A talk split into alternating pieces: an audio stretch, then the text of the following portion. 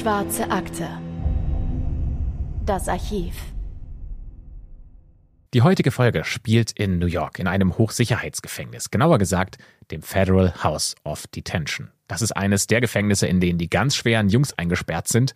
Und da ist wirklich alles genau reguliert. Äh, wann die essen, wann die arbeiten und auch wann sie raus auf den Hof dürfen. Das muss so um die Mittagsstunde sein. Und die sind da wirklich sicher eingesperrt. Zumindest glaubt man das. Nur einer dieser Insassen, der sagt, ich kann hier irgendwie rauskommen, denn der hat sich alles gemerkt. Der weiß genau, welcher Wärter zu welcher Stunde seine Schicht hat, der weiß genau, wie sich diese Wärter bewegen, und der hat einfach sich so einen Plan ausgeheckt, dass er denkt, ich komme hier irgendwie raus. Und der Mann, über den wir heute sprechen, der in diesem Gefängnis sitzt und seinen Ausbruch plant, der heißt Viktor. Und langsam kommt Viktor aus seiner Zelle und macht sich dann auf den Weg Richtung Sportplatz, eben bis der Wärter außer Sicht ist. Und in nur wenigen Schritten ist Viktor zurück in seiner eigenen Zelle und schnappt sich dort sein Kissen.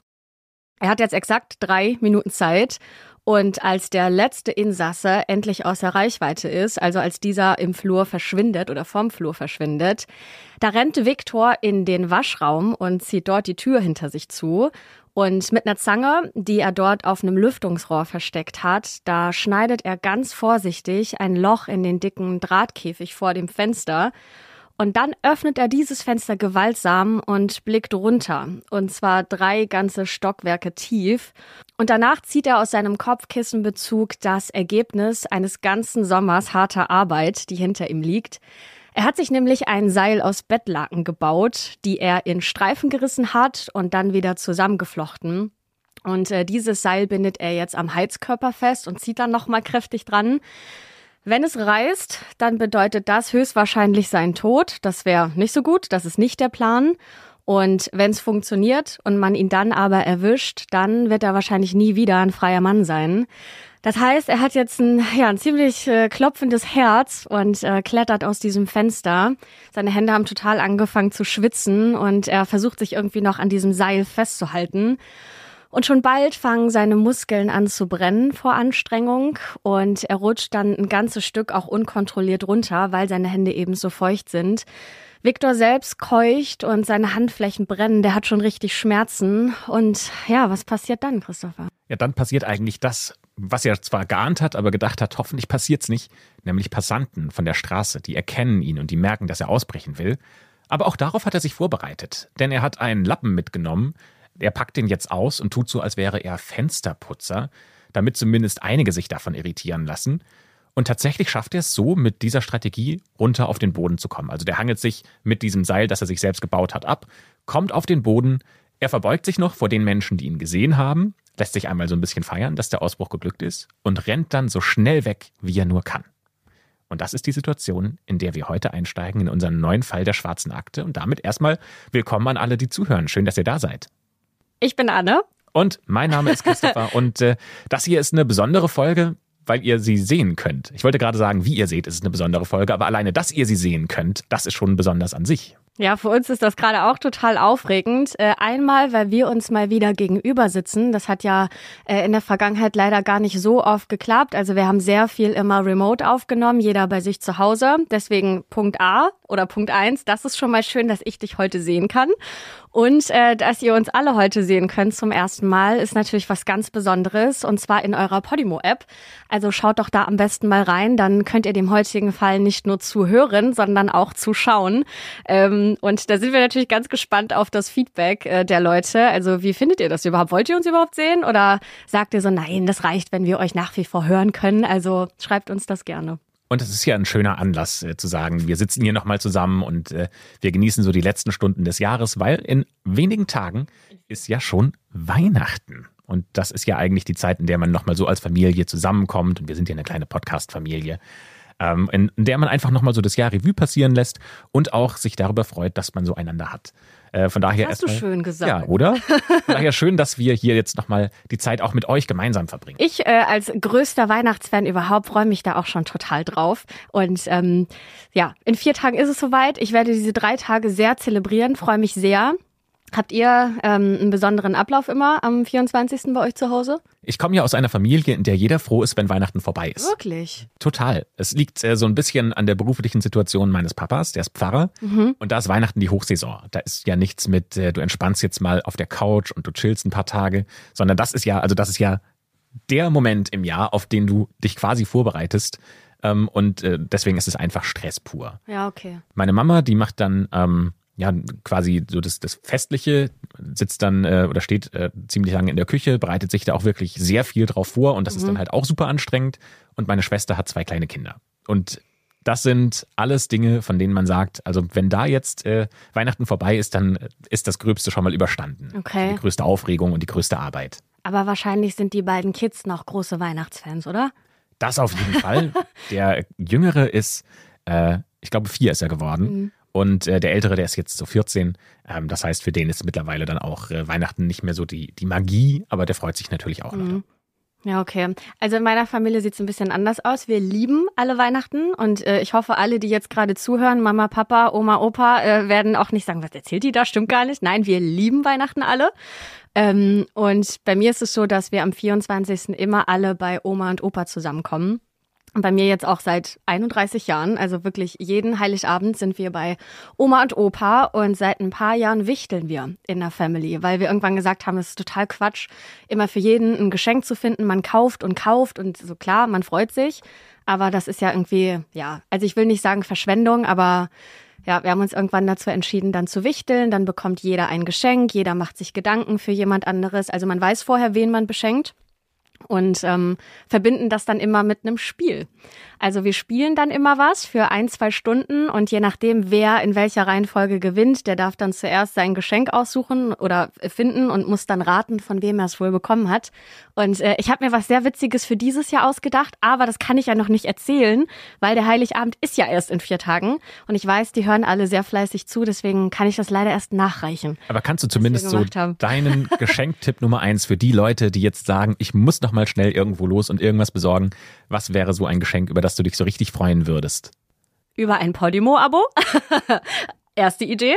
Ähm, oder was ich sehr gerne verschenke, sind Exit Games. Tatsächlich. Also wenn man daran Freude hat, gibt es ja mittlerweile super viele Anbieter. Ich persönlich liebe es. Ich habe es auch auf meine Wunschliste geschrieben. Also vielleicht bekomme ich auch eins.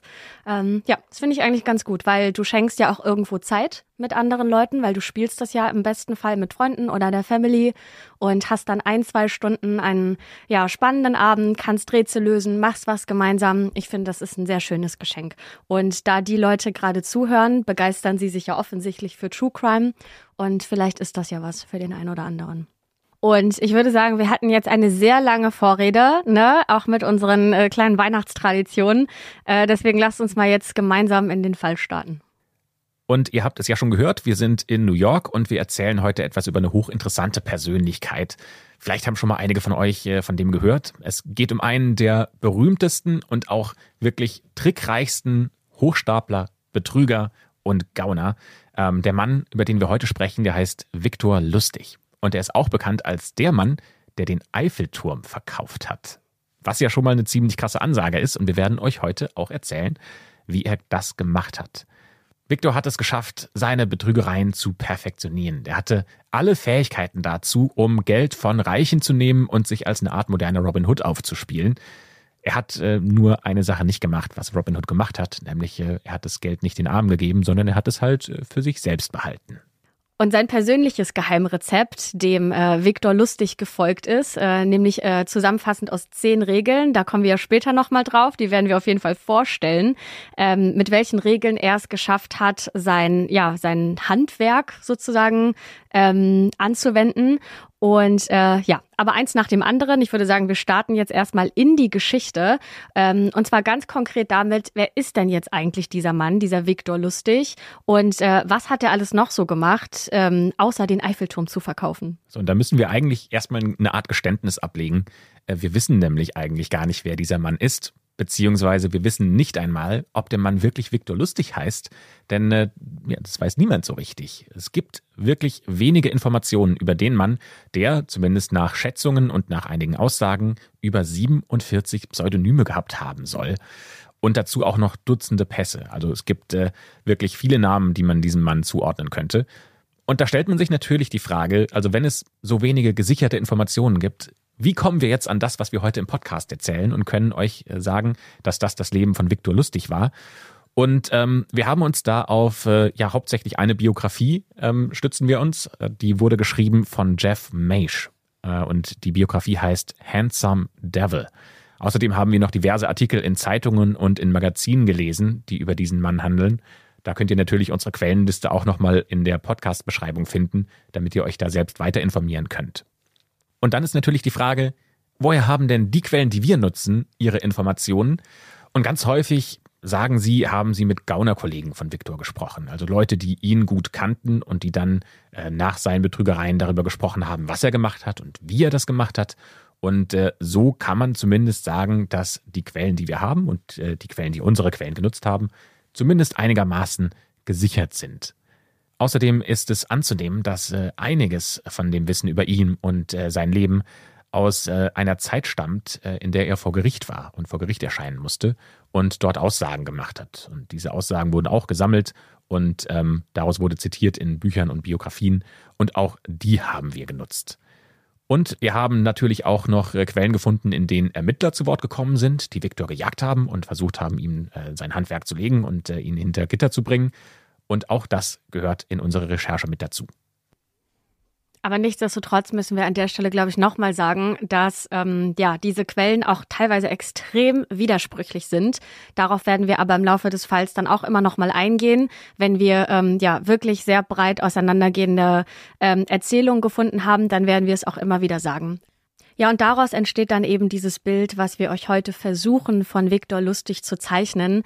Letztendlich weiß man eben nicht, ob sich das tatsächlich genau so zugetragen hat, wie wir das gleich erzählen, weil die Quellen auch wirklich sehr widersprüchlich sind. Aber wir versuchen das an der Stelle immer wieder zu erwähnen, äh, wo die Quellen auseinandergehen oder wo es nicht ganz ähm, ja, sicher ist, was passiert ist. Aber genug drum herum geredet. Lass uns beginnen. Wer ist Viktor Lustig und äh, wie sah der aus, Christopher? Um mal ein Bild zu zeichnen, also ein äußeres Bild. Weil das Aussehen ist ja zumindest mal das, von dem man sagen kann, das ist am besten festgehalten und gesichert, weil alle über den gleichen Mann gesprochen haben. Und ähm, ja, eigentlich ist Viktor ein total unscheinbarer Typ. Der sticht nicht aus der Masse raus. Nur eine Sache, die ist wirklich für ihn sehr charakteristisch, und das ist seine Narbe auf der linken Wange. Er sagt, dass er die bei einem Ehrenduell bekommen hätte und äh, das hätte er in einem mannhaften Kampf äh, ertragen. Aber es gibt auch Geschichten, die sagen, diese Narbe hat er beim Pokern verpasst bekommen, weil er nämlich einer Frau eines Mitspielers wohl zu nahe gekommen ist oder sie zumindest äh, zu sehr begafft hat und äh, der Mitspieler dann ausgerastet ist und ihm diese Narbe verpasst hat. Wie dem auch sei, es wird immer wieder von Victor als The Scarred oder auf Deutsch äh, der Vernarbte gesprochen und so wird er auch teilweise von den Ermittlern genannt. Victor ist an sich ein sehr kleiner und schmächtiger Mann. Er ist 1,70 Meter groß und 63 Kilogramm schwer. Und Jeff Maish hat in seiner Biografie Handsome Devil über ihn geschrieben, dass er ein Smoothie wäre, der gerne Schmetterlinge sammelt und noch nie eine Waffe in der Hand gehalten hat. Also das ist schon eine sehr, ja ich würde mal sagen, ähm, schon fast äh, zynische Beschreibung für einen Mann, der einer der größten Betrüger der Zeitgeschichte sein soll. Ähm, und äh, wir haben auch andere Beschreibungen über ihn gelesen, zum Beispiel im Milwaukee Journal. Dort wird er als eine Märchenfigur beschrieben, die einen hypnotischen Charme besitzt und fließend fünf Sprachen gesprochen hat. Oder es gibt einen Mitarbeiter des Geheimdienstes, der über ihn gesagt hat, dass er so schwer zu fassen gewesen wäre wie Zigarrenqualm und so charmant wie der Traum eines jungen Mädchens. Ja, und was auch immer man jetzt von dieser Beschreibung halten möchte, ähm, umreißt sie die Beschreibung von Peter, äh, nicht Peter, von Viktor Lustig. Peter Lustig ist jemand anderes, ähm, wohl aber doch ganz gut. Allerdings ist er nicht, um es mit den Worten der New York Times zu sagen, der handgeküsste Typ eines falschen Grafen, sondern ein zurückhaltender, würdevoller Adliger. Und ähm, adliger Abstammung zu sein, das hat Lustig äh, wohl auch immer über sich behauptet, dass er das ist. Und so gab Lustig zum Beispiel vor, aus einer langen Reihe von Aristokraten zu stammen, die äh, ja viele Schlösser in Europa besitzen. Allerdings weiß man mittlerweile aus Aufzeichnung von Gerichtsprotokollen, dass seine eigentliche Herkunft überhaupt nicht so pompös ist, wie er das immer vorgegeben hat. Demnach ist Lustig im Jahr 1890 in einem ähm, ja, kleinen, damals österreichisch-ungarischen Städtchen geboren, das heute zu Tschechien gehört und das man auf Deutsch Arnau nennt. Und ähm, angeblich soll sein Vater dort der Bürgermeister gewesen sein. Ähm, darüber existieren sogar noch Aufzeichnungen heutzutage. Und ähm, Lustig selbst hat seine Eltern aber als arme oder sogar ärmste Bauern beschrieben.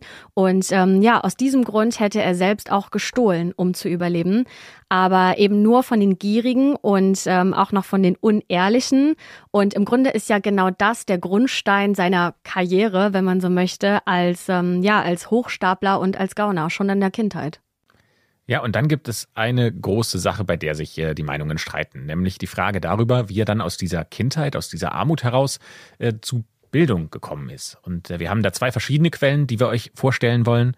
Das eine ist das Wirtschaftsmagazin Capital, das gesagt hat, äh, dass er eigentlich ein Anwalt werden sollte und dass er an den besten Universitäten gewesen wäre, sogar in Paris an der Universität war, was damals ein Riesending gewesen wäre aber er da einfach keinen Bock auf den Hörsaal hatte, sondern er lieber nachts sich rumgetrieben hat und dort sein Gaunerhandwerk gelernt hat. Aber wir haben auch äh, ein krasses Gegenteil gefunden, nämlich eben in der Biografie von Jeff Maish, der gesagt hat, dass Victor im Alter von zwölf Jahren die Schule abgebrochen hätte und von zu Hause weggelaufen wäre, nachdem seine Eltern sich Jahre zuvor getrennt hätten. Es gibt ein Ereignis in der Kindheit von Victor, das dafür gesorgt haben soll, dass er kriminell geworden ist. Zu der Zeit heißt es, soll er sich in Budapest aufgehalten haben und äh, Anne erzählt euch, was da passiert ist und warum dann Viktor tatsächlich kriminell geworden sein soll. Es geschah an einem Frühlingsabend im Jahr 1903. Da ist Viktor 13 Jahre alt und sucht vor einem Budapester Hotel am Ufer der Donau nach Essen. Und ähm, auf einem abgelegenen Balkon sieht er im Mondlicht eine schöne junge Frau in einem goldenen Abendkleid, die aussieht wie eine Märchenprinzessin. Und neben ihr steht ein Mann. Und dieses Bild der beiden, das kann Viktor oder das wird Viktor vor allem so schnell nicht vergessen, denn er beobachtet, wie der Zimmerservice ihnen Essen bringt und beim Anblick dieser dampfenden Teller, die gebracht werden, da läuft ihm selbst das Wasser im Mund zusammen. Denn alles, was er selbst in den letzten drei Wochen gegessen hat, das hatte er sich aus Mülltonnen zusammengekratzt. Und was er noch beobachtet, ist, dass keiner der beiden, also weder die Frau noch der Mann, dieses Essen überhaupt beachten. Im Gegenteil, der Mann, der holt ein Bündel Geldscheine aus seiner Tasche. Und zwar mehr Geld, als Viktor selbst jemals gesehen hat in seinem Leben. Und damit bezahlt der Mann die Frau. Und dann kann Viktor noch beobachten, wie die beiden miteinander schlafen. Und noch in derselben Nacht beschließt Viktor, dass jeder, der es sich leisten kann, sein Essen stehen zu lassen und nicht anzurühren, während andere dagegen hungern müssen, dass dies nicht verdienen, ihr Vermögen zu behalten. Viktor verspricht sich, dass diese Ungerechtigkeit aus der Welt geschafft werden muss, und zwar von ihm. Er würde von den Reichen nehmen, und zwar auch nur von den Reichen, und so das Ungleichgewicht zwischen den Armen und den Wohlhabenden mildern. So zumindest beschreibt es der Biograf, diese Schlüsselszene, die Viktor da erlebt hat mit 13. Das war dann der Startschuss für Viktor zum Kleinkriminellen zu werden. Er betrügt, er wird Taschendieb, er wird äh, auch Bettler. Und äh, er mausert sich immer mehr und wird immer krasser in seinen Aktionen, in denen er dann versucht, reiche Menschen zu bestehlen. Und das ist ihm auch ganz wichtig. Er will tatsächlich nur von denen nehmen, die zu viel haben und es sich leisten könnten, das abzugeben. Und es gibt so eine Fingerfertigkeit, die ihm dabei hilft, seine Betrügereien durchzuziehen. Und das sind Kartentricks.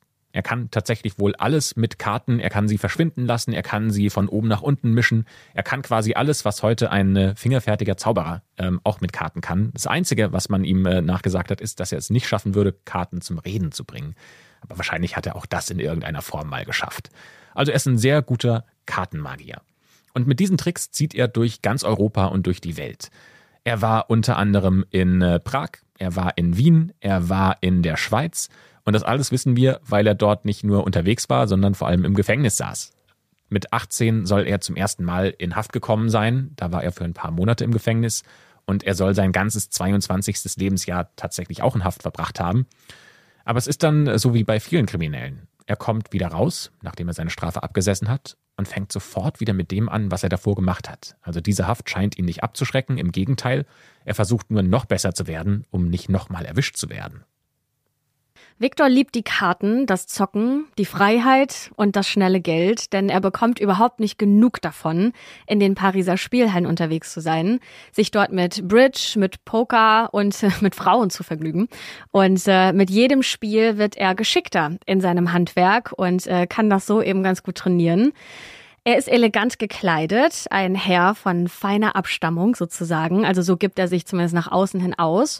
Und äh, vergangen sind die Zeiten draußen auf der Straße. Vergangen ist das Hungern und vergangen ist auch das Frieren. Denn der neue Viktor lebt sein neues Leben, ein viel besseres Leben.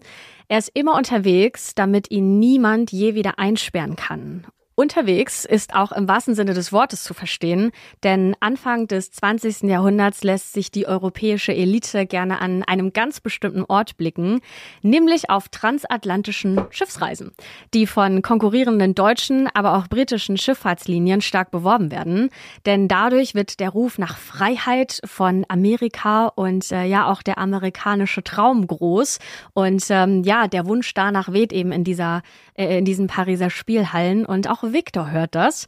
Ähm, und die, vor allem die Erzählung über das gelobte Land locken ihn eben auch auf diese Kreuzfahrtschiffe. Und äh, ja, schon relativ bald danach ist der regelmäßig auch an Deck dieser ersten Klasse zu sehen oder in der ersten Klasse. Denn wer sich dort rumtreibt, äh, in diesen oder auf diesen schwimmenden Palästen, wer so viel Geld hat, dass er ähm, ausgeben will, der bietet sich Victor letztendlich als perfektes Opfer an. Er lässt sich dort bei den Reichen zum Kartenspielen einladen und haut so eine ganze Reihe kluger amerikanischer Geschäftsleute übers Ohr. Und das, obwohl Victor selbst eigentlich gar nicht so gut Englisch spricht. Also im Grunde gar nicht, der kann nur ein paar Worte.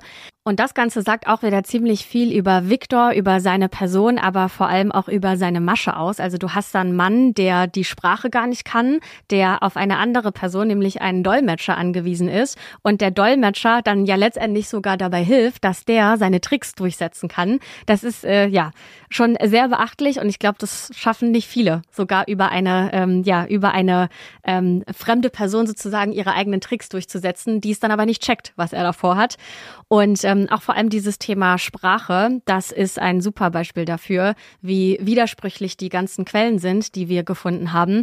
Denn die eine Quelle behauptet, dass Viktor fünf Sprachen spricht, was ja echt viel wäre.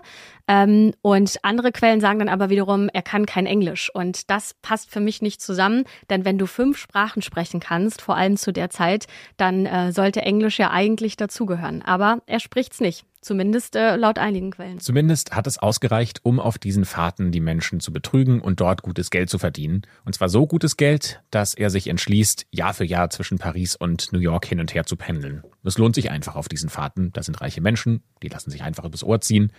Und eine Person ist auf diesem Schiff, die er bei einer dieser Fahrten kennenlernt, die zu seinem Mentor wird. Es ist ein Mann namens Nicky Arnstein. Und Nicky ist quasi das, was Victor werden will, nämlich ein richtig, richtig, richtig guter Betrüger. Und von dem lernt er auch einige Dinge, die er für sein Handwerk braucht. Das erste ist, dass man gut aussehen muss, wenn man betrügen will. Du musst einen Eindruck machen. Und das zweite nennt Nicky die Einführung in die Psychologie des Trottels. Das haben wir uns nicht ausgedacht. Das hat äh, Niki äh, dieses Feld äh, der Psychologie aufgemacht. Denn Trottel nennt er einfach die Menschen, die sich einfach betrügen lassen und die einfach ihr Geld bei dir lassen. Und äh, er sagt, also Niki, ähm, dass man immer den Trottel das Spiel vorschlagen lassen muss. Der Trottel muss dich dazu drängen, dass du mitspielst. Denn dann versteht er gar nicht, dass du eigentlich wolltest, dass man das Spiel spielt und du ihn gerade übers Ohr haust. Außerdem bist du in so einer Situation ja dann der, der die Fäden in der Hand hält. Und was äh, Niki auch noch lehrt, ist, dass man den Trottel gut äh, imitieren muss. Man muss seine Verhaltensweisen, seine Bewegungen und auch das, was der Trottel sagt, bestens nachahmen können, sodass man wahnsinnig sympathisch wirkt. Werbung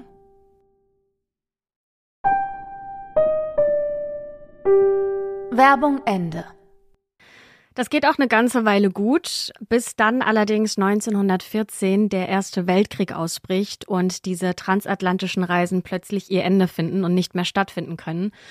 Was Viktor Lustig in diesen Jahren treibt, das wissen wir leider nicht, also das haben wir in keinen Quellen finden können. Aber nach Ende des Krieges taucht er in der Stadt auf, deren Ruf ihn damals aus den Pariser Spielstätten gelockt hat, nämlich in New York. Der Victor also, der 1918 in New York wieder die Bühne betritt, der trägt einen hellbraunen karierten Anzug, natürlich aus feinstem Stoff, dazu ein Seidenhemd, einen Mantel aus Kamelhaar und einen rehbraunen Dandyhut und unter dem Arm hat er einen gelben Gehstock. Seine Hände stecken in champagnerfarbenen Handschuhen und er nennt sich jetzt Graf Viktor Lustig. Also äh, der Titel ist neu. Und dieser Graf Viktor Lustig ist jetzt also wohlhabend. Er ist ein sehr wichtiger Mann und ganz wichtig, er ist adlig. Das haben wir ja vorhin schon mal angesprochen. Also das heißt, er ist ja nicht adlig, aber er gibt sich zumindest so aus. Denn europäischer Adel ist in der Welt des schnellen Dollars natürlich immer gerne gesehen. Und Viktor behauptet, dass er ein politischer Exilant vom Balkan ist, der durch eine bittere Revolution gewaltsam aus seinen vielen Schlössern vertrieben wurde. Und in New York möchte er jetzt einen Neuanfang Anfang machen. Und es ist nicht überraschend, dass man diesen steinreichen Grafen, Graf Viktor Lustig, hier natürlich mit offenen Armen empfängt. Ja, und äh, dabei haben sie sich eine Art des Betrugs ausgedacht, der wirklich besonders profitabel ist. Und sie nennen ihn den Brieftaschentrick. Und der Brieftaschentrick geht folgendermaßen. Die beiden suchen sich einen Trottel aus.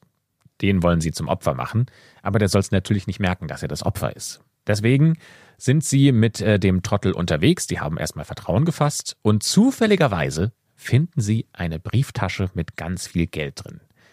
Jetzt sind Viktor und der Trottel erstmal unterwegs, haben dieses Geld und überlegen sich, was machen sie denn damit? Und zufälligerweise treffen sie auf einen Glücksspieler, der ihnen sagt, du kannst bei Pferdewetten ganz, ganz, ganz viel Geld gewinnen. Und ich weiß genau, wie das geht. Ich zahle euch eine Belohnung aus für diese Brieftasche. Ihr habt quasi risikofrei ein bisschen Geld und ich äh, gewinne damit äh, bei Pferdewetten noch mehr. Und der Trottel und Viktor, die kommen jetzt natürlich in eine Diskussion. Was machen wir damit? Und Viktor überzeugt den Trottel davon, natürlich nicht äh, so eine Belohnung für die Brieftasche anzunehmen, sondern das Geld zu nehmen und es bei Pferdewetten einzusetzen. Was der Trottel nicht weiß, ist, dass die Pferdewetten auch gefälscht sind. Also er geht nicht zu einer echten Wettstation, sondern die haben eben Viktor und seine Komplizen gefaked. Und der Trottel gewinnt tatsächlich Geld, freut sich, er bekommt einen großen Umschlag, mit dem er nach Hause gehen kann. Aber bevor er reingeschaut hat in diesen Umschlag, sind Viktor und äh, seine Komplizen längst über alle Berge. Denn was im Umschlag für den Trottel drin ist, ist natürlich kein Geld. Das Geld, das haben sich Viktor und seine Komplizen natürlich unter den Nagel gerissen. Ja, und äh, für genau diese Aktion wird Viktor einfach direkt verhaftet und äh, kommt aber relativ schnell wieder auf Kaution frei.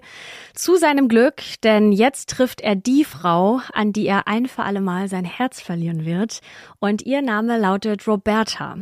Roberta ist eine sehr schöne Frau mit feuerrotem Haar und braunen Augen und gelockt von dem wohlhabenden Lebensstil, den Viktor ihr versprochen hat, lässt die sich auf den unbekannten Mann ein und heiratet ihn sogar nur ein Jahr später. Und als Viktor ihr dann aber irgendwann gesteht, womit er eigentlich wirklich seinen Lebensunterhalt verdient, da ist die aber schon so stark in den verknallt, dass auch das den Zauber um ihren europäischen Grafen nicht mehr zerstören kann. Die beiden bekommen dann irgendwann sogar noch ein Kind, ein kleines Mädchen namens Betty Jean. Und alles könnte ja an sich so schön sein. Wenn Viktor aber nicht Viktor wäre und ähm, ja, er nicht das Leben führen würde, das er dabei eben führt, und die kleine Betty, seine Tochter, muss im, ja, muss relativ früh schon lernen, Fragen über ihren Papa zu vermeiden. Und ähm, was ein bisschen kurios ist, ist, dass Viktor seiner kleinen Tochter das Morse-Alphabet beibringt, damit er ihr immer in, ja, ich sag mal, in kritischen Situationen so ähm, heimliche Botschaften senden kann. Die tippt er dann nämlich in ihre Handflächen ein. Und ähm, ja, so können die beiden miteinander kommunizieren, ohne dass andere Leute das merken, was sie da miteinander austauschen um seine Betrugsmaschen durchzuziehen, ist äh, Victor auch häufig unterwegs. Und äh, das bedeutet, dass Roberta mit Betty alleine zu Hause bleibt, was erstmal für Roberta gar nicht das Problem ist. Die kann sich schon auch vorstellen, dass sie Hausfrau und Mutter ist und äh, viel zu Hause bleibt. Womit sie allerdings mehr Probleme hat, ist, dass die junge Familie ständig umziehen muss und teilweise sogar äh, einfach ohne Vorwarnung im Schutz der Dunkelheit, weil ähm, Viktor Angst hat, dass jetzt äh, jemand kommt, den er betrogen hat, der jetzt bei ihm einbricht oder noch schlimmer, ihm irgendwas antun könnte. Roberta hat Memoiren geschrieben, in äh, denen sie, und das zitieren wir, geschrieben hat, ich wusste, dass ich schnell Freunde finden musste und dass ich sie ebenso schnell wieder verlassen und ihnen nie schreiben würde, weil ich befürchtete, dass die Polizei von unserem Aufenthaltsort erfahren würde. Ja, das ist natürlich ein sehr anstrengendes Leben, ähm, vor allem natürlich auch für ein kleines Kind. Obwohl die kleine Betty diese ganzen Umzüge gar nicht so übel nimmt. Für die ist es gar nicht so schlimm, dass sie immer wieder an neuen Orten sein muss. Ähm, denn äh, die wahren Übeltäter, die wirklich bösen Menschen, sind für Betty ja tatsächlich die Menschen, die zu viel Geld haben und nichts davon abgeben wollen. Also ihr Papa ist für sie eigentlich der Held, der Robin Hood. Und ähm, sie glaubt, dass Victor die Welt gerechter macht.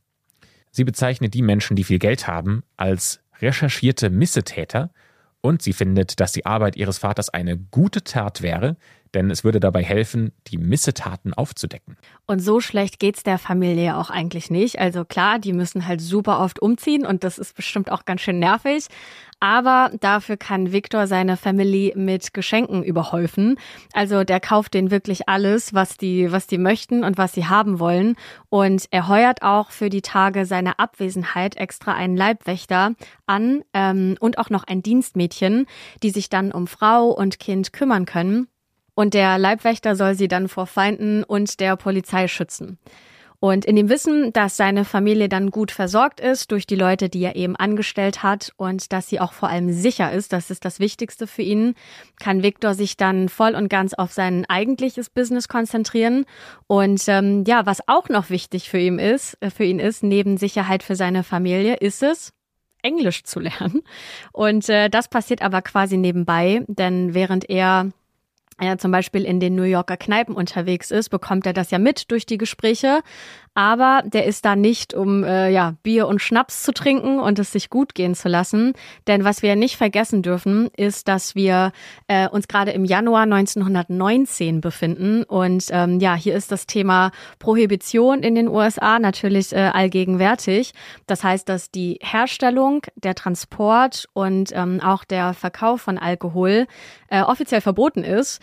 Auch für Viktor ist das Ganze natürlich eine Hürde, aber, und wir haben ihn alle jetzt schon ein bisschen besser kennengelernt, das ist kein Hindernis. Im Gegenteil, eigentlich ist es sogar eine Chance für ihn, denn er nutzt seine europäischen Connections, um edle Spirituosen in die USA zu importieren und äh, sie dann da zu sehr hohen Preisen ähm, auf dem Schwarzmarkt zu verscherbeln. Und dieses Geschäft mit der Schmuggelware entdeckt nicht nur äh, Viktor lustig für sich, sondern auch bekannte Namen wie der Mafia-Boss El Capone habt ihr bestimmt schon mal gehört. Die verdienen sich in diesen Jahren damit ein riesiges Vermögen. Und ähm, durch seinen Mentor Nicky lernt er dann in New York Broadway-Stars und äh, ja auch andere Top-Kriminelle kennen, wodurch er sein eigenes Netzwerk eben ausbauen kann. Das Magazin True Detective schreibt in einem Profil über Victor, dass er ein Mann sei, den die Gesellschaft an der einen Hand nimmt und die Unterwelt an der anderen. Und Verbindungen und Bekanntschaften, darauf werden wir aber später nochmal eingehen, die werden noch verdammt wichtig sein, wenn man sich so ein, ja, in so einem ungewissen Berufsfeld wie die der Hochstapelei befindet. Ja, man könnte quasi sagen, Victor ist einfach zur richtigen Zeit am richtigen Ort. Es sind äh, die Roaring Twenties, die jetzt anbrechen. Und die Menschen in Amerika sind sich sicher, Amerika hat Geld, wir haben Geld ähm, und wir werden auch immer Geld haben. Also sowas wie jetzt äh, zum Beispiel der Black Friday, ähm, dieser krasse Börsencrash, da hat keiner mit gerechnet, ähm, sondern alle haben gedacht, äh, für immer wird der wirtschaftliche Aufschwung weitergehen. Und die Leute haben Geld rausgeschmissen, noch und nöcher, haben Kredite aufgenommen, und für jemanden wie Viktor ist das natürlich so die perfekte Umgebung. Es gibt Menschen, die haben Geld und die wollen es loswerden. Und Viktor ist da und sammelt dieses Geld einfach nur noch ein. Er macht es auf verschiedene Arten. Ähm, zum Beispiel fälscht er Whisky-Aufkleber und Briefmarken im Wert von drei Millionen Dollar. Und das macht er so lange, bis sogar der Secret Service auf ihn aufmerksam wird. Und das ist der Moment, in dem Viktor klar wird, das ist jetzt nicht mehr ein bisschen Betrug. Jetzt ist er einer der ganz großen Fische. Denn so Dinge wie äh, Geldfälschung zum Beispiel, und da ist natürlich der Geheimdienst auch dahinter, diese Menschen hinter Gitter zu bringen. Ähm, denn das ist ja eine ernsthafte Bedrohung für das Funktionieren und auch die wirtschaftliche Ordnung der gesamten USA. Das ist aber für Viktor kein Grund, aufzuhören. Weder mit äh, den Fälschungen der Briefmarken und den Whisky-Aufklebern, noch damit aufzuhören, Geld zu fälschen. Viel eher überlegt er sich, wie kann ich meine Strategie so perfektionieren, dass ich nie geschnappt werde. Und Nicky Arnstein, äh, der Mentor von Victor, der steckt zu dieser Zeit als einer der Drahtzieher hinter diversen Raubüberfällen in der Wall Street. Und äh, die beiden kennen sich aus der Vergangenheit sehr gut, die wissen, wie sie zusammenarbeiten. Deswegen ist auch das ein Business, das sich anbietet, dass sie auch hier zusammenarbeiten. Diese gestohlenen Wertpapiere werden nämlich über Victor wieder in den Umlauf gebracht. Ähm, das heißt, er ist eine Art Mittelsmann beim Verkauf dieser Papiere. Und das ist so ein bisschen ein Deal, bei dem man sagen kann, eine Hand wäscht die andere. Und was Betrügereien angeht, ist Victor natürlich sehr breit aufgestellt. Also der Bauchladen ist auf jeden Fall prall gefüllt. Denn ein weiterer Trick von ihm, den er persönlich wohl gerne mögen soll, zumindest laut der bereits erwähnten Biografie von Christopher, nicht von Christopher, sondern von Jeff äh, Maish, aber die du vorhin erwähnt hast, ähm, ist es, dass er sich am Broadway als Musical-Produzent ausgibt. Das heißt, er bringt Menschen dazu, die den geheimen Wunsch hegen, auch ins Showgeschäft einzusteigen und da die große Karriere zu machen, ähm, dass die in existierende Produktion investieren. Und sobald das Geld da ist, verschwindet Viktor und macht sich super schnell aus dem Staub und taucht unter. Und ähm, alle Betrügereien und Maschen des Viktor lustig an dieser Stelle aufzuzählen, das äh, würde wahrscheinlich viel zu lange dauern. So viel Zeit haben wir jetzt hier an der Stelle nicht. Und ähm, zweitens ist das auch gar nicht möglich, denn wahrscheinlich wurden gar nicht all seine Tricks und all seine Maschen dokumentiert. Und deswegen möchten wir heute in dieser Folge ähm, ja auf einige ausgewählte, aber dafür umso interessantere Projekte in Anführungsstrichen sprechen, welche die Welt bis dato wahrscheinlich nur selten oder noch gar nicht gesehen hat. Eins dieser Projekte ist die sogenannte Gelddruckmaschine. Und zwar nicht nur im äh, übertragenen Sinne, sondern tatsächlich im wahrhaftigen Sinne. Victor behauptet, er hat eine Maschine erfunden, mit der man Geld drucken kann auf den Überfahrten von Paris zu New York, da kommt dieses Kästchen, das er gebaut hat, regelmäßig zum Einsatz. Und Victor findet sein Publikum, indem er an der Bar steht, Kartentricks vorführt, Menschen für sich begeistert, die ganzen Tricks eben, die er von Nicky gelernt hat, äh, um einen Trottel zu finden, dem man das Geld aus der Tasche ziehen kann. Und wenn er erstmal sein Publikum gefunden hat, dann holt er dieses Kästchen, ist einfach tatsächlich eine kleine Holzkiste, und äh, führt da seinen Trick vor. Und zwar schiebt man in diese Kiste einen Geldschein rein und er macht das meistens mit einer 100-Dollar-Note, dreht an der Kurbel und herauskommen zwei Geldscheine. Tatsächlich hat sich das Geld verdoppelt, das man da reingeschoben hat. Und alle werden ganz wild und äh, sind äh, total überrascht und denken sich, wow, wenn das einmal funktioniert äh, bei dem tollen Typen, den ich kennengelernt habe, dann funktioniert das doch bei mir auch. Ich muss dieses Kästchen haben. Tja, und was macht äh, dann Viktor? Der versteigert das einfach an den Meistbietenden, die zu dem Zeitpunkt gar nicht gecheckt haben, dass dieses Kästchen einfach nur ein simpler Zaubertrick ist und natürlich Victor nicht Geld verdoppelt hat, sondern die Leute verarscht hat. Ja, und dabei kursieren auch ganz unterschiedliche Geldsummen, die er dafür wohl bekommen hat. Also es gab Leute, die ihm für dieses Kästchen mal 10.000 Dollar gegeben haben, aber auch mal 30.000 und es soll sogar eine Person gegeben haben, die ihm 47.000 Dollar gegeben hat für diese Holzkiste, äh, je nachdem, wie viel die Herrschaften eben bereit waren dafür zu bezahlen. Doch bevor der neue Besitzer merkt, dass er von Victor hereingelegt wurde, dass dieses Kästchen eben kein Geld drucken kann, da ist er selbst schon über alle Berge. Und ähm, auch dafür hatte er natürlich einen, äh, einen Trick sich überlegt, denn er hat den Käufern gesagt, dass sie immer erst ein paar Stunden warten müssen, da ähm, ja die, da es noch eine chemische Reaktion gab durch den Durchlauf. Und ähm, um sicher zu gehen, dass nichts kaputt ist, müssen sie eben noch ein bisschen warten, bevor sie diese Kiste nochmal benutzen können. Und das haben die natürlich auch dann gemacht. Das war ja die Anweisung. Und äh, als sie dann ein paar Stunden später festgestellt haben, so, mm -mm, das äh, funktioniert ja hier gar nicht, war Viktor für sie nicht mehr zu erreichen. Da war der schon einfach wieder weg. Ähm, und ähm, wir haben noch ein anderes Projekt, über das wir mit euch sprechen wollen. Wir haben es ja ganz am Anfang schon mal angesprochen. Nämlich Viktor Lustig hat den Eiffelturm verkauft. Und zwar im Jahr 1925. Im Alter von 35 Jahren. Und er hat sich gedacht, sowas Dreistes hat noch niemand probiert. Ich werde jetzt derjenige sein, der das schafft. Vorher hat er einige Jahre in den USA gelebt und äh, kehrt jetzt eben wieder zurück nach Paris. Aber er merkt, dass die Stadt anders aussieht, als er sie mal verlassen hatte vor ein paar Jahren. Denn auf den Straßen fahren Autos statt Pferdekutschen, statt Gaslampen erhellen elektrische Straßenlaternen den Gehweg. Und er merkt, dass die industrielle Revolution und auch vor allem ja die Entwicklung der Elektrizität dafür gesorgt hat, dass die Menschen hier auch ja, wohlhabender leben und äh, die Wirtschaft äh, einen weiteren Aufschwung erlebt. Besonders die Stahlproduktion findet er heraus, ist äh, dann in diesem aufstrebenden Frankreich ein wichtiges Standbein für den internationalen Export, weil die Nachfrage nach Stahl und Eisen durch die Decke schießt.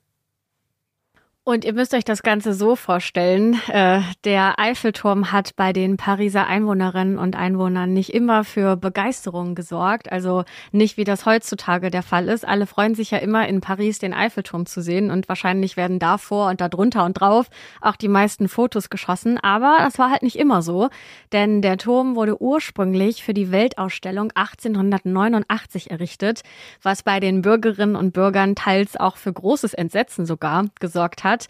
Denn so ein massiver Koloss aus Stahl äh, und das mitten im Herzen der Stadt fanden die überhaupt nicht gut. Das fanden die hässlich. Die wollten das nicht in Paris haben. Und der Eiffelturm ist ja auch wirklich sehr präsent in der Stadt. Und ähm, 30 Jahre später, also zu der Zeit, in der Victor wieder in Paris ist, da sind die Pariser und Pariserinnen immer noch nicht besonders glücklich mit dem Eiffelturm. Und ähm, die Zeitungen berichten sogar von Forderungen, diesen Turm doch bitte endlich wieder abzubauen.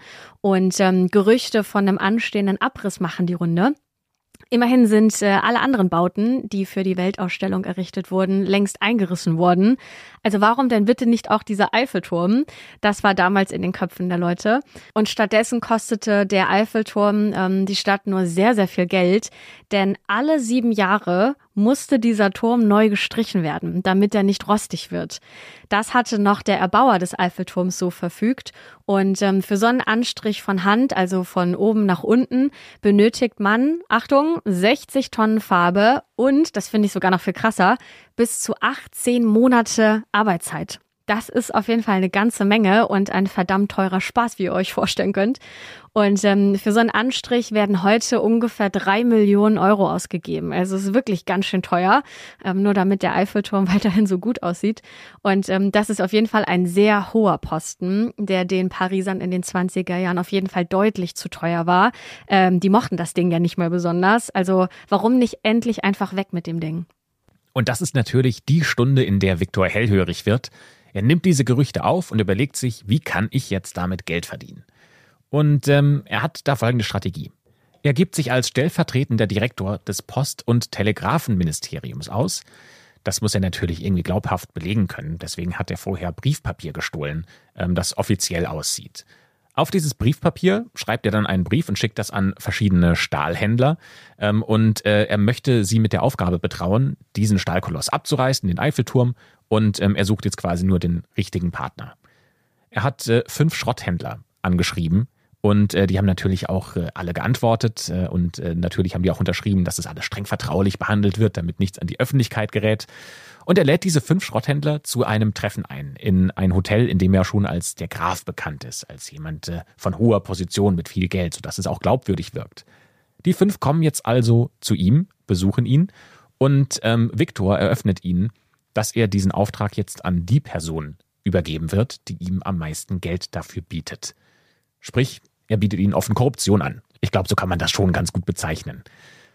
Und dann fangen eben diese fünf an zu bieten, aber was die fünf nicht wissen, ist, dass Victor schon längst wusste, wer die Person sein wird, der er den Zuschlag geben wird, nämlich die Person, die am wenigsten seinem Charme widerstehen kann, die Person, die am unsichersten ist, genau die Person, die bei der Begrüßung den schwächsten Händedruck hatte. Und beim Anblick von so viel Stahl auf einmal, da geraten die fünf Schrotthändler auf jeden Fall erstmal direkt ins Schwärmen. Denn was könnten sie mit diesem ganzen Material wohl anfangen? Wie viel Geld könnte man damit verdienen? Und äh, Viktor hat damit erreicht, was er wollte. Denn jeder von diesen Schrotthändlern möchte jetzt den anderen mit dem besten Angebot ausstechen. Victor geht jetzt so vor, dass er jeden einzelnen Händler zum Einzelgespräch einlädt, indem er auch ganz nebenbei über sein mickriges Gehalt klagt und sich beschwert, also ein Wink mit dem Zaunfall sozusagen. Und so hofft er, dass er neben dem Kaufpreis eben auch noch eine schöne Summe für ihn äh, bekommt, also eine Summe, die für ihn dabei herausspringt. Was diese Herrschaften allerdings nicht wissen, was sie lieber hätten mal wissen sollen, ist, dass die Stadt den Abriss des Eiffelturms überhaupt nicht alleine entscheiden kann, da baulich wie auch finanziell der Erbauer das volle Risiko trägt oder getragen hat. Das heißt in der Konsequenz, dass der Erbauer selbst diesen Turm abbauen müsste, wenn der dann Grund zur Gefahr liefert. Ja, außerdem ist es so, dass äh, der Eiffelturm nicht einfach nur ein paar Tonnen Stahl ist, sondern der hat ja auch einen Nutzen, auch wenn das vielleicht von außen nicht auf den ersten Blick ersichtlich ist. Aber im Laufe der Jahre wurde der Turm erst als Wetterstation genutzt, dann als Labor für Schwerkraft, Luftwiderstand und Aerodynamik und dann, das bietet sich natürlich wegen der Höhe an, auch als Fernmeldemast. Also dieser Turm hat schon einen Nutzen. Ja, eigentlich hat sich der Turm auch längst unentbehrlich damit gemacht, was aber sowohl den Pariser Bürgerinnen äh, und Bürgern wie auch Viktor und den Schrotthändlern entgangen ist. Sie alle denken zu der Zeit nämlich nur an den Abriss, also endlich weg mit diesem Ding. Und in dieser Ungewissheit geht nun der Schrotthändler, den sich Viktor zu Beginn direkt ausgesucht hatte, in die Falle. Viktor Lustig vermutet, dass der Mann mit dem schwächsten Händedruck aus der Reihe auch der leichtgläubigste der ganzen Gruppe sein muss. Und äh, damit hat er auch gar nicht so unrecht. Denn der Mann zahlt ihm nicht nur den Kaufpreis, sondern auch noch ein stattliches Bestechungsgeld. Und für ihn fühlt es sich so an, als würde er den größten Deal seines Lebens eingehen.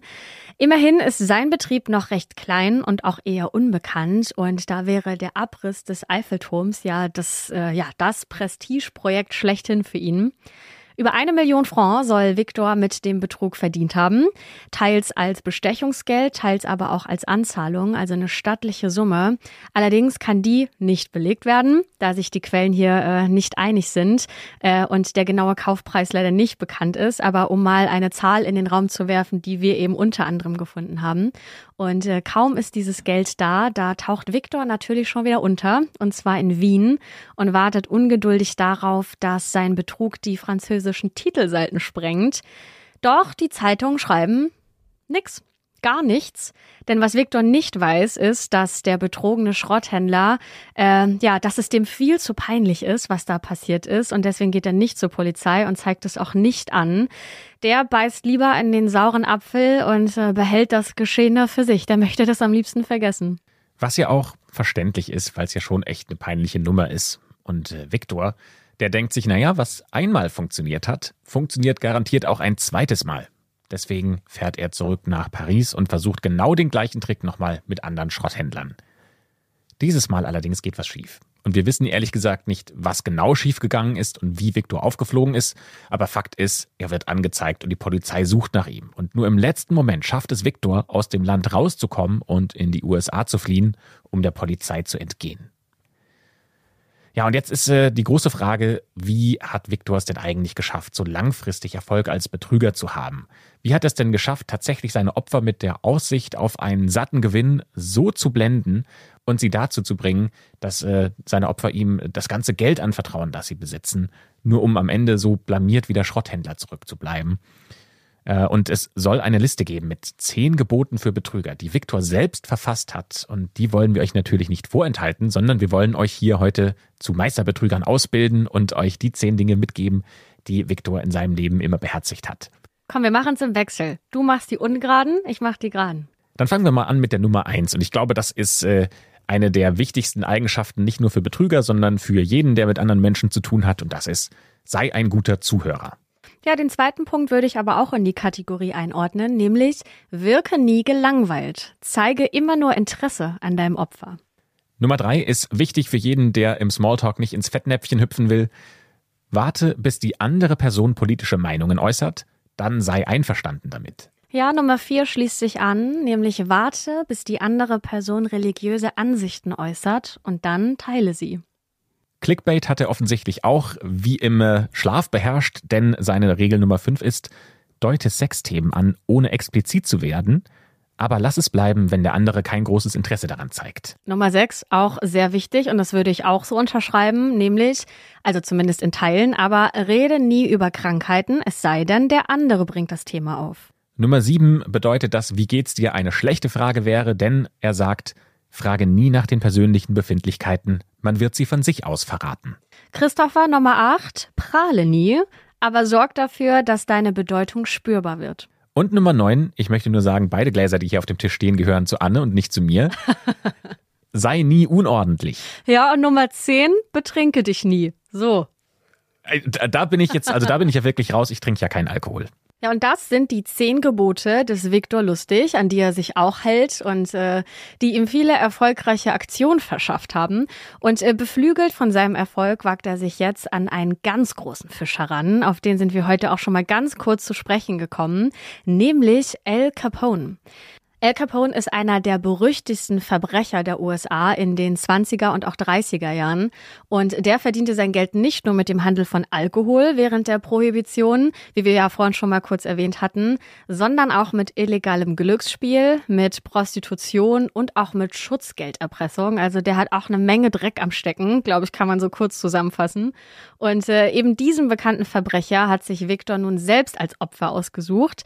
Äh, ich glaube, wir können sagen, das ist kein leichter Kandidat, äh, kein leichtes Opfer, das er sich da ausgesucht hat, ähm, den er austricksen möchte. Zumal Al Capone als der ja, Experte auf dem Gebiet ja eigentlich auch alle Tricks kennt. Aber Victor ist ja schlau. Das haben wir ja auch alle schon gelernt. Der ist pfiffig und ähm, sein Plan ist jetzt der folgende, den er auch übrigens, also den er auch genauso umsetzt. Der leiht sich von dem Mafia-Boss 50.000 Dollar und er verspricht ihm, dass er diese Summe verdoppeln kann mit seiner lukrativen Geschäftsidee. Das Lustig aber eigentlich gar keine Idee hat, das erzählt er natürlich nicht, das behält er schön für sich. Und dieses Geld, was er bekommt, die 50.000 Dollar, die deponiert er in einem Schließfach und wartet. Der wartet erstmal ab. Nach einigen Wochen des Wartens bringt er das Geld dann zurück und gesteht Al Capone, dass seine Geschäftsidee leider überhaupt nicht funktioniert hätte und ähm, er das Geld jetzt wieder zurückgeben möchte. Und Al Capone ist von so viel Ehrlichkeit total positiv überrascht, denn das ja, gibt's unter Gangstern eigentlich nicht, dass man mit so viel äh, Transparenz und ehrlichen Worten ähm, untereinander kommuniziert. Und äh, deswegen gibt's auch keine harte Abrechnung, die normalerweise folgen würde ähm, auf so einen gescheiterten Deal. Und das war's aber noch nicht, denn zur Belohnung schenkt ihm Al Capone sogar noch Geld für seine Ehrlichkeit, nämlich 1000 Dollar. Victors Plan hatte also Erfolg. Es hat genauso funktioniert, wie er sich das vorgestellt hatte. Und er hat sogar on top ja noch Geld bekommen. Man könnte also sagen, es läuft bei Victor. Selbst den größten Betrüger aller Zeiten, den größten Mafiaboss, selbst den zieht er ab. Aber wer so viel Erfolg hat, der wird wahrscheinlich auch irgendwann unvorsichtig, weil man denkt, ah, wenn ich selbst Al Capone übers Ohr hau, dann kann mich niemand schnappen. Und das ist quasi der Anfang vom Ende. Der Moment, in dem Viktor einen Fehler begeht, der die Polizei auf seine Spur bringen wird. Und zwar beginnt er Dollarnoten im großen Stil zu fälschen, und zwar in einem so großen Umfang, dass die US-Regierung auf ihn aufmerksam wird und sich die Bundespolizei auf die Suche nach ihm macht.